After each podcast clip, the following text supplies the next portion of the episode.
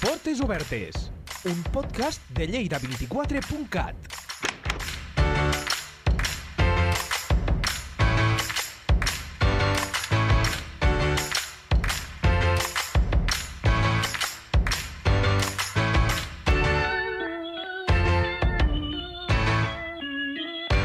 L'Escola d'Art Municipal Leandre Cristòfol neix l'any 1980 amb l'objectiu que a la ciutat de Lleida es disposés d'un centre d'ensenyament de totes les arts. La seva fundació ja va posar la base en l'ambició d'aconseguir una formació per l'individu a través de l'art, objectiu que a dia d'avui segueix molt vigent en la metodologia d'aquest centre. La seva primera seu es trobava instal·lada al carrer Tallada, després va instal·lar-se a l'antic convent del Roser i finalment l'any 2009 l'escola es traslladava a l'actual seu del carrer La Palma i adopta el nom de Leandre Cristòfol en homenatge a l'il·lustre escultor de Lleida vinculat a l'antiga Escola de Belles Arts.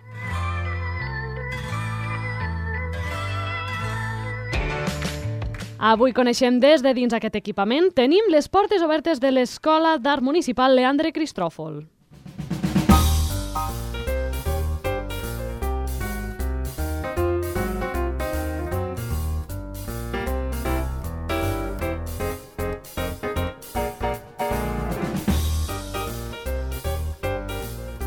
En la nostra visita ens guia en Carles Bordons, ell és director del centre i professor del cicle formatiu de grau superior de disseny d'interiors. El primer que ens explica és que l'escola es transforma entre els matins i les tardes. Al matí es fan cicles formatius de grau superior, són cicles de dos cursos, d'arts plàstiques i disseny, tots són disciplines d'arts plàstiques i disseny, i per la tarda canvia totalment l'ambient i es fan tallers de la Universitat Popular, també tots lligats al tema artístic. El tipus de taller que fem és des de ceràmica, fotografia, dibuix, eh, joeria... Llavors són tallers oberts a, a tothom. Així, als matins s'ofereixen fins a sis cicles formatius de graus superiors. Es pot cursar arquitectura efímera... És de la família de, de disseny d'interiors uh -huh i, i tractes sobretot d'aquests elements efímers que pots fer, com per exemple un, un, un aparador, un estand d'una fira, eh, un, preparar un espai per un concert, o sigui, tot aquest tipus d'arquitectura que es monta i es desmonta Disseny d'interiors. És l'interiorisme, no? És, és, treballem, aquí treballem amb, amb distribucions interiors, de, pot ser d'habitatges, de comerços, de botigues, de, bueno, fem, fem tot sistemes variats. I, i lo, lo important d'aquest cicle és que sobretot són materials mm, d'interior, o sigui que no, així com l'arquitectura efímera són materials que han d'estar a l'exterior, en aquest cas és tot de distribucions interiors. El que fem és treballar sobre locals buits, o, tre o treballem sobre reformes, espais que no funcionen o que els hi falta alguna cosa, doncs els transformem per a aconseguir pues, pues, uns espais nous, actualitzats. Trobem il·lustració, que es treballa juntament amb animació. És un cicle que nosaltres ara, eh, ara el, el relacionem també amb, amb animació. Uh -huh. eh, il·lustració és tota la part, la part gràfica, Llavors aquí es treballa, es treballa des de cartells, des d'il·lustració de, de còmic, tot, tots els sistemes de, de representació en els quals el dibuix és fonamental. No? Llavors aquí el que també treballem és amb programes de dibuix, o sigui fem la part analògica i, bueno, després Photoshop, tot, una mica tot, tot, el, tot el ventall dels programes que treballen sobre, sobre la imatge. Animació mm, va néixer molt lligat al, a l'Animac, no? perquè veiem que, que aquí a Lleida es feia un festival de, de cinema d'animació i una de les persones que, est, que està aquí, el professor Carles Porta, estava molt vinculat a l'Animac i llavors eh, vam veure eh, que era gairebé obligat que aquí a Lleida hi hagués una escola on, on poguessin sortir animadors, poguessin participar en aquest festival i poguessin gaudir-lo. No? També trobem la titulació en gràfica publicitària, de la mà de fotografia, i és que mica en mica entendreu que a l'Escola d'Art tot és transversal. El tema del el lettering, fer cartells, fer eh, portades de packaging, portades de, de discos, de llibres, tota una mica la, la, la part gràfica i també eh, cada vegada més aquesta part gràfica estàtica la, la estem portant cap a també el, el, el moviment. No? O sigui, també eh, els programes aquests que et permeten fer, per exemple, anuncis. No? Fotografia també eh, ara l'han vinculat a la gràfica perquè pensem que la gràfica potser eh, inicialment la tenim més pensada com a només paraules o només la part gràfica, però veiem que està molt relacionada amb la, amb la imatge també. No? I, i llavors, mm, de fet, eh, amb un anunci doncs, se necessiten les, les dues coses. No? Totes aquestes formacions interactuen entre elles, fins al punt que s'ofereixen dobles titulacions. Aquests cicles són de dos cursos. El que passa que nosaltres el que hem vist és que ens va molt bé eh, i també veiem que hi havia alumnes que es passaven d'un cicle a un altre, Llavors el que, el que estem buscant és que amb un cicle és de 3x2, que vol dir que amb dos pots aconseguir dues titulacions amb 3 anys. Llavors, amb aquest, amb aquest estil tenim el d'il·lustració animació i el de gràfica publicitària en fotografia.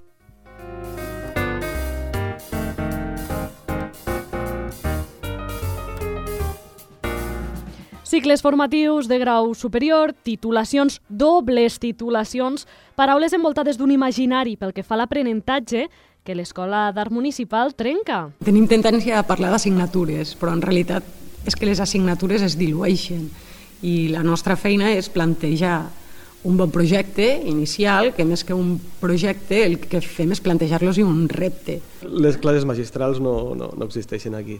No estàs en una aula com quan estàs que fas una, una classe magistral i has d'estar... No, aquí vull dir, tu fas un projecte on pots aplicar totes eh, les, les parts que, que tu estàs aprenent aquí.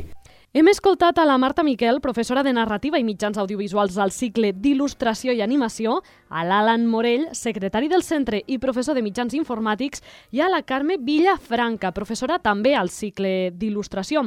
Com podeu escoltar, la metodologia de l'escola es basa en el treball per projectes. Les assignatures es difuminen i els professors passen a ser acompanyants i recursos d'aprenentatge. Acompanyem. Si necessiten una cosa, doncs vinga, va, mira, jo ho faria d'aquesta manera. Vale? I llavors hi ha algú altre que diu, hosti, amb aquest programa com ho faries? I doncs, bueno, doncs anem a, anem a mirar-ho d'aquesta manera perquè al final el plantejament és molt similar. Entre programes al final eh, canvia, jo què sé, algun menú, alguna, alguna cosa més, més concreta o a vegades estan més limitats alguns que altres, el que sigui. Llavors jo intento acompanyar de la forma més completa possible i d'aquesta manera ja cadascú agafa a la seva manera i ja està. Mm, ells tenen total llibertat. La nostra feina és eh, tenir molt clar quin és l'objectiu que han d'assolir i intentar conduir-los cap a aquest objectiu. A vegades és, és difícil perquè es perden una mica, el que deia una mica l'Alan, no? de, nosaltres creiem que utilitzant l'exemple del Photoshop arribareu aquí, però ells surten amb tots els seus recursos que a vegades ens funcionen, a vegades veiem que allò se'ns en va del camí i hem de buscar la manera doncs, de reconduir-los, però les assignatures com a tal queden molt diluïdes.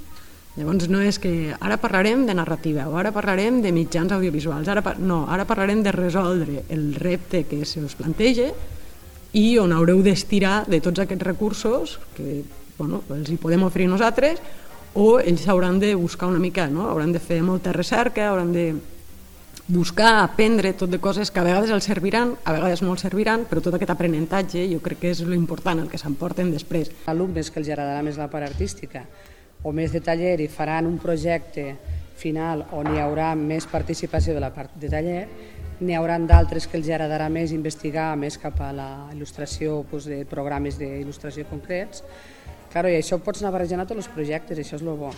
O com la professora que dona pues, la part de perspectiva, vull dir, claro, tu fas un, no sé, un projecte on intervé molt tot el tema d'aprendre, pues, eh, jo que sé, posa un còmic, com s'ha fet un projecte de còmic i il·lustració, no? Eh, el projecte del còmic és molt necessari el saber pues, tot el tema de la perspectiva a l'hora de dibuixar els escenaris on I, clar, són coses que després les apliques a cada projecte. Sembla que no vull dir, hem fet pues, el projecte del còmic, s'ha fet el projecte de, de, de, de cartellisme, del Carnestoltes, vull dir que apliques totes les metodologies, vull dir, vas aprenent i, i pots aplicar les diferents coses que t'ensenya cada persona, no? cada professor. La metodologia per projectes planteja als alumnes reptes a assolir, com si es trobessin en un entorn professional, un eix, uns recursos i un termini per treballar. No, realment, en definitiva, eh, el que es planteja un projecte és simplement un encàrrec i per aquest encàrrec els estudiants eh, se'ls ha de deixar molt clar que, quin objectiu hi ha, què és el que s'ha de lliurar, o sigui, què és el que vol la persona que encarregue o l'entitat que encarregue, què és el que vol, i que tinguin clar que tenen una sèrie de recursos. I quan diem recursos volem dir, eh, ja sigui l'internet com a recurs... Eh, Número 1. Sí, correcte. Uh, i nosaltres, els professors, els que acompanyem, també som recursos. És a dir, han de saber que jo, per exemple, sabran que poden comptar amb mi per quan necessitin eh, el que és la imatge digital, animació 2D o 3D en digital també, i la Marta per quan hagin de fer, jo què sé, tenen un audiovisual per fer, doncs tot el tema de, de narrativa audiovisual també poden comptar amb ella. En Marc Bossa és alumne de primer de cicle formatiu de grau superior d'il·lustració i d'aquesta metodologia destaca el poder de decisió que tenen els alumnes en els seus treballs. No tenim exàmens i la nostra nota es basa entorn als projectes que fem i amb la qualitat d'aquestos i el procés que presentem. Llavors, es fan uns abans projectes, evaluen el procés que estem fent i a partir d'aquí pues, els professors van decidint la nota, van veient com, quin progrés portem i els alumnes també tenim molta veu amb això, és a dir, nosaltres podem triar moltes vegades quin és el procediment una mica o quin serà el, el plantejament general del projecte. Nosaltres també tenim com importància a l'hora de triar aquestes coses. Hi ha alguns projectes que són més individuals i hi ha projectes que són en grup. De fet, vam tenir un projecte que era mig part individual i mig part en grup. O sigui, sempre intentem coincidir tots una mica. Sí que és veritat que no tenim assignatures fixes, tenim més bé un planejament on cada dia fem un punt concret del projecte al que estem treballant. Per exemple, un dia podem fer edició d'imatge, l'altre dia podem fer recerca històrica, o com l'altre dia podem fer doncs, una xerrada i ens podem enterar una mica de, no sé, ve un artista i ens conta la seva trajectòria i serveix com a inspiració i també com a per aprendre quines opcions i quines sortides podem tenir. Tot plegat posant al centre el treball en grup i multidisciplinari. Se fa un projecte durant, durant el curs, que és el projecte transversal, on es fan diferents grups i a cada grup pues, claro, hi ha un de cada cicle. Això els ajuda a l'hora, de, depèn del, del projecte que se'ls demani, doncs claro, fa cada, cada alumne fa la seva part, se n'encarrega d'una part concreta. Pues, claro, el que fa gràfica publicitària se n'encarregarà pues, tot el tema pues, de, de, de, de, de distribuir tot el, el, el t'explicaré ara, ara em surt, de la tipografia, de mantens de la tipografia, de, de la distribució del pes de, del muntatge de, de les il·lustracions. Claro, la part més, més il·lustrativa el fan els nostres de cicle, la part de fotografia, doncs clar, i els de pilot igual, a l'hora de distribuir, de distribuir i de posar pues, peces concretes, no? Uh -huh.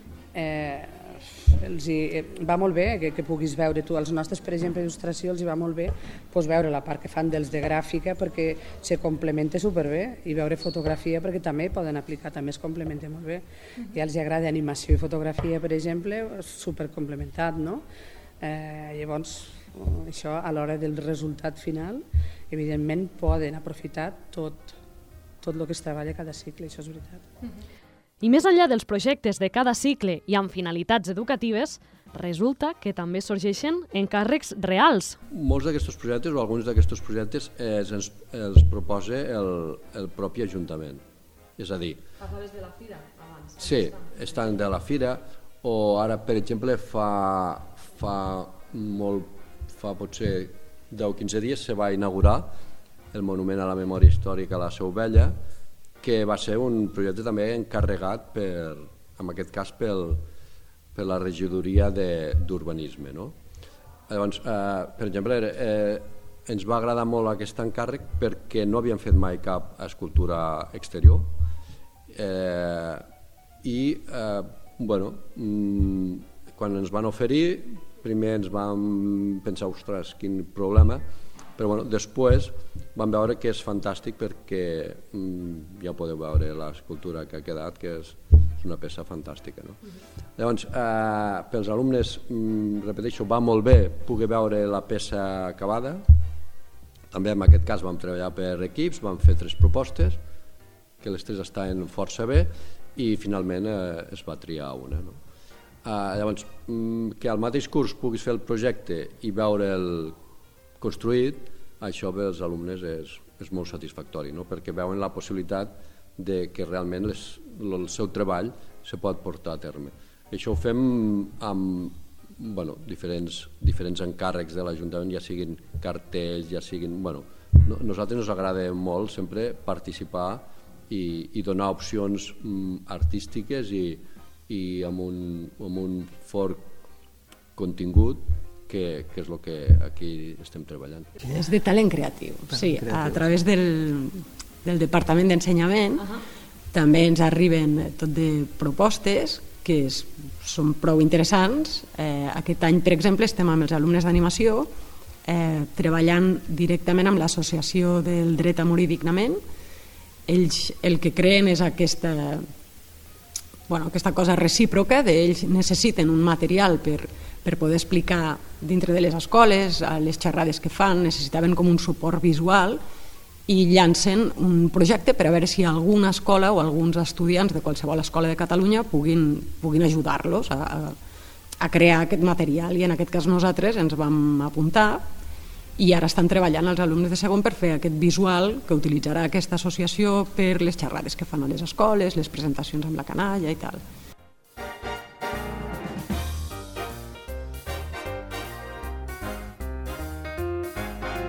Per desenvolupar aquest projecte, des de l'escola s'impulsa l'àmbit digital en totes les disciplines. Uh, bàsicament és el, tot el, el que és retoc d'imatge digital, ja sigui eh, imatge bitmap, o sigui fotografia i, i una imatge més rica en color, o imatge vectorial, pues, el que sigui Photoshop, el que és la imatge eh, bitmap i el que és l'Illustrator, per exemple, per la imatge vectorial.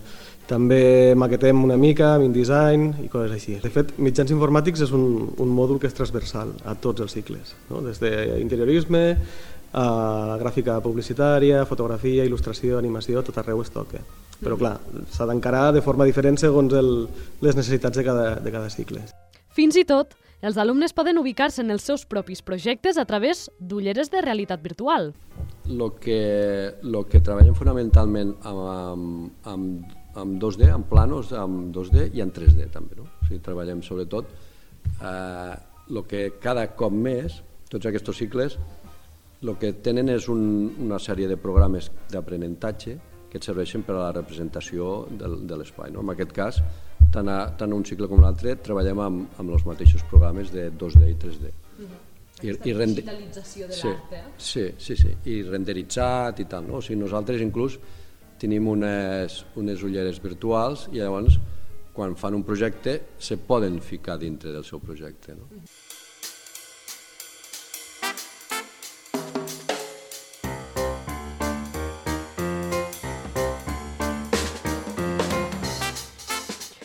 Tot això és el que passa durant els matins a les aules del centre, però i a les tardes? Ja us havíem explicat que l'escola es transforma.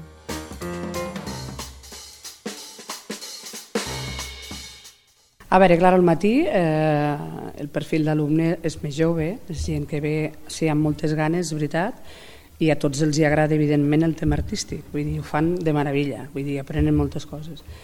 Però a la tarda és diferent, a la tarda hi ha una miqueta de tot. Tens eh, la part de, pues, de gent que a lo millor pues, eh, han finalitzat la feina, s'han jubilat i volen continuar amb una activitat que, que fa molt temps que volien fer i llavors és el seu moment i venen a aprendre és amb tot el que es fa, tant sigui aquarela, com joieria, com gravat, que és el que fa jo, com escultura, com dibuix, com pintura, qualsevol de les coses que es fa a la tarda, doncs, bueno, hi ha molta gent que és doncs, aquest tema, no? que ho fan perquè, perquè en tenen ganes. Llavors venen a, a passar-s'ho bé. Els tallers s'organitzen a través de la Universitat Popular i per nivells tot i que cada any n'hi ha de fixos com l'aquarela, el dibuix artístic o ceràmica, també s'ofereixen novetats any rere any. Són tallers que també eh, estan en moviment, o sigui, estem cada any creem de nous. Són tallers que normalment són d'un dia, o sigui, una, una tarda, cada taller fa una tarda, i eh, tenim també un problema d'espai perquè estan gairebé plens totes les aules. No? Quin tipus de tallers hi ha? Bueno, des de taller de ceràmica, taller d'escultura, taller de, de dibuix, de pintura, aquestes més, joieria, A les disciplines artístiques tradicionals, cada vegada més se sumen tallers on la tecnologia i l'art conflueixen. com a tallers nous, eh, impressió 3D, han fet un altre de, de mòbil, de, representa, o sigui, de programes de foto i de... de sí, artística que et permet fer el telèfon, sí, amb el telèfon mòbil. Bueno, i, i, i fem una mica, estem intentant que a, a part de les disciplines clàssiques puguem afegir un, un nou tipus de, de, de persones. Els tallers s'organitzen per nivells de cada disciplina i estan oberts a tota la ciutadania, siguin del sector que siguin. El treballar en grup va molt bé perquè tu veus el que fa la gent que tens al taller.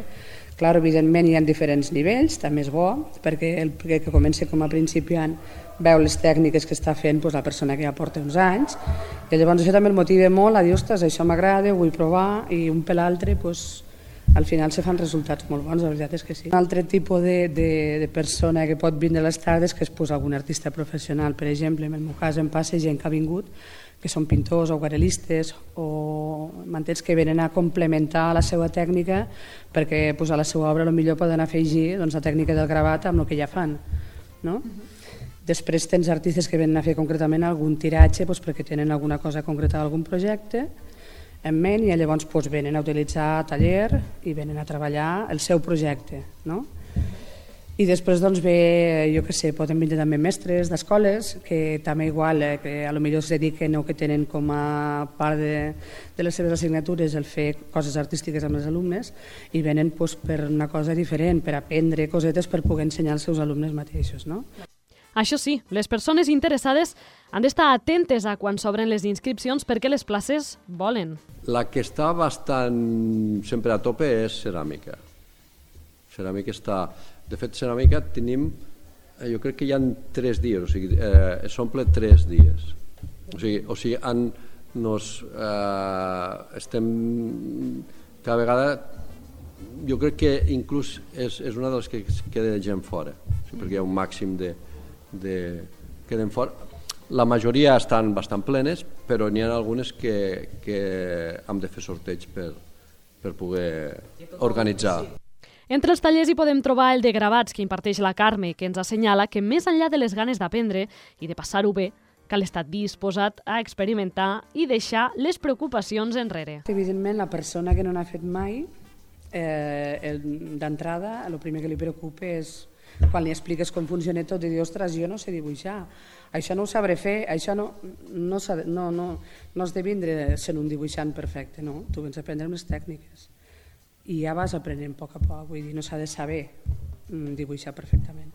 Tu faràs monotípia, no aplicaràs més tècniques de pintura, coses més abstractes, coses més reals. Eh, no té per què, no té per què saber una persona dibuixar. I des de luego s'ha de deixar anar, eh? lo important és vindre, passar, disfrutar, aprendre a barrejar pintura, que és molt important amb gravat, sense tindre por, amb que si t'equivoques, t'equivoques, perquè aquí ningú t'està puntuant, ni t'està valorant, ni t'està res, sinó que vens a passar-t'ho bé i a aprendre, i això jo els dic sempre, vull dir, solteu-vos, vull dir, aquí venim a disfrutar. Vull dir, posa't la bata perquè la pintura de gravat taque molt i no marxa, disfruta, embruta't i utilitza totes les tècniques que puguis.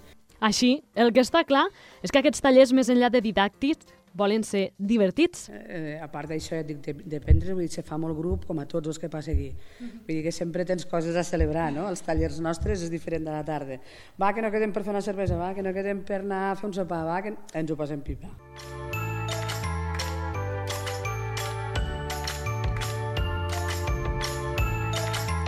Hem repassat la vessant formativa del centre. Ens ho hem passat d'allò més bé amb els tallers i és moment de tancar les portes de l'Escola d'Art Municipal Leandre Cristòfol. Esperem que us hagi agradat aquesta visita. Ens retrobem la propera setmana en una nova jornada de Portes Obertes. Portes Obertes, un podcast de Lleida24.cat.